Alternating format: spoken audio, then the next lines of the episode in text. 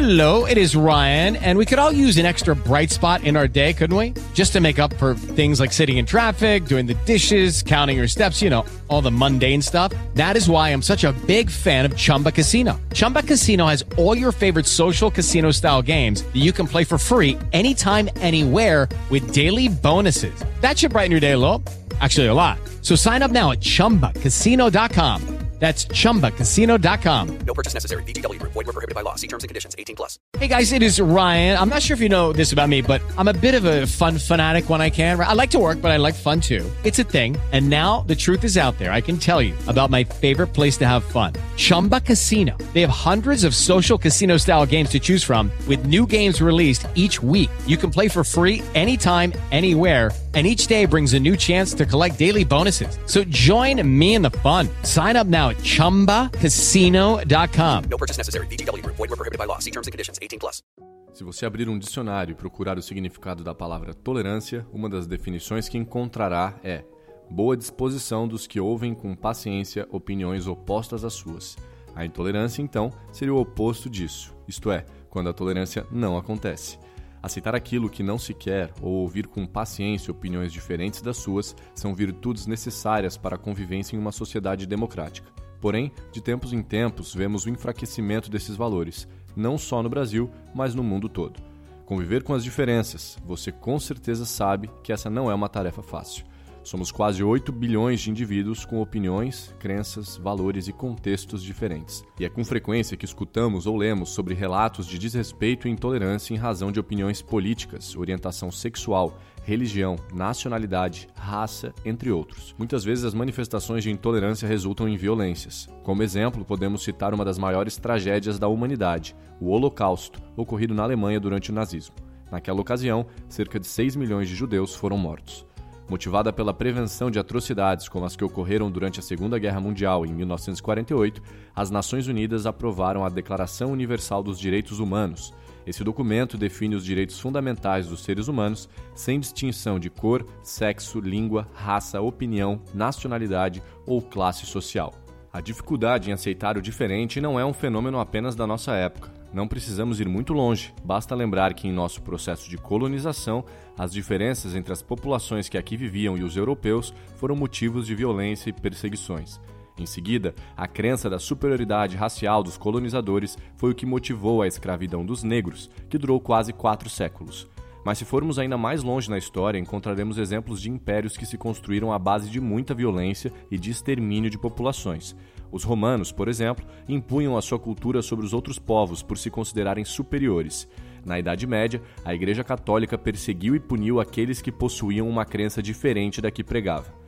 Podemos encontrar diversos exemplos de intolerância extrema em regimes ditatoriais, como foi o caso do nazismo na Alemanha, do fascismo na Itália e do stalinismo na União Soviética. Em todos esses casos, houve restrição das liberdades individuais e diversos tipos de violência é bastante evidente nesses regimes a ideia de ultranacionalismo, que é uma corrente de pensamento que valoriza de maneira extrema as características de uma nação.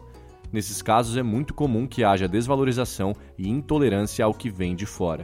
Segundo dados do dossiê Intolerâncias Visíveis e Invisíveis no Mundo Digital, 44% dos casos de assassinatos de homossexuais no mundo acontecem no Brasil. Os casos de xenofobia no país também vêm crescendo nos últimos anos. De acordo com dados do Ministério dos Direitos Humanos, a cada 15 horas há uma denúncia de intolerância religiosa no Brasil.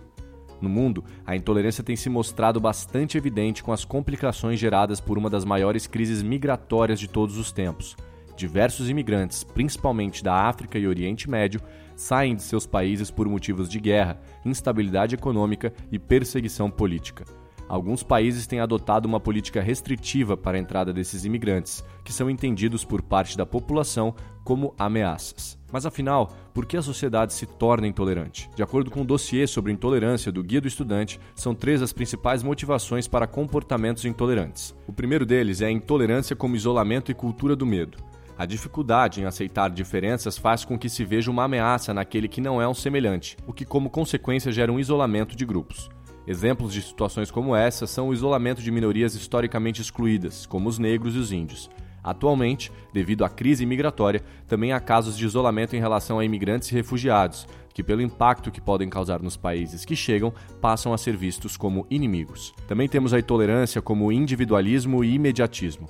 A coletividade e a solidariedade dão lugar ao individualismo. Isso significa que o indivíduo está mais preocupado com as satisfações pessoais do que em pensar no coletivo. Já o imediatismo, por sua vez, retrata uma sociedade de pessoas que não se interessam em ouvir opiniões diferentes das suas.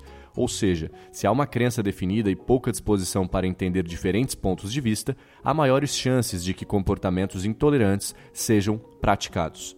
Por fim, a intolerância como crises políticas e econômicas. As crises, tanto políticas quanto econômicas, costumam fortalecer grupos políticos que defendem comportamentos intolerantes.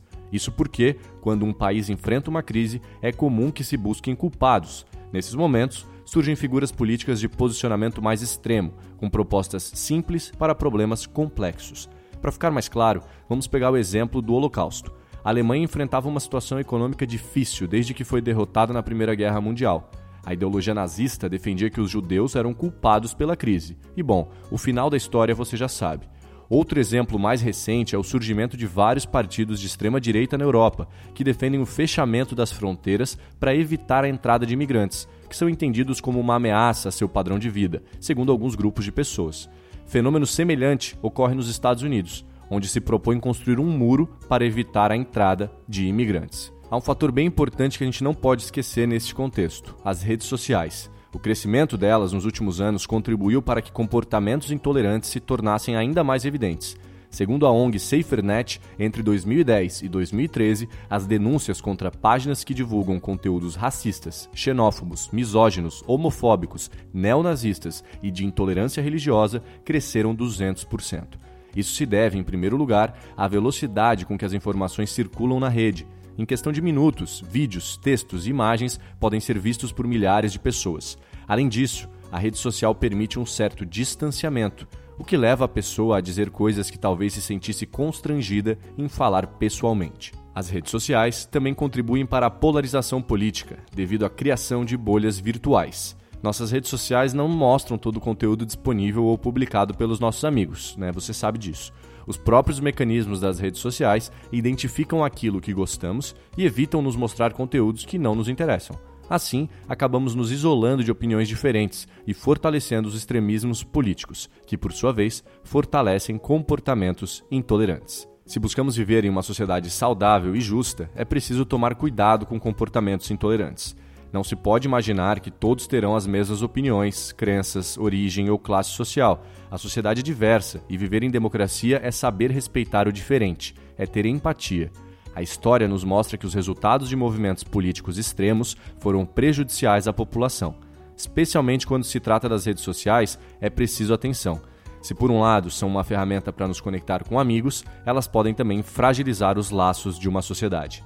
Se você gostou desse conteúdo e quer aprender mais sobre esse assunto e muitos outros, acesse o maior portal de educação política do Brasil, politize.com.br.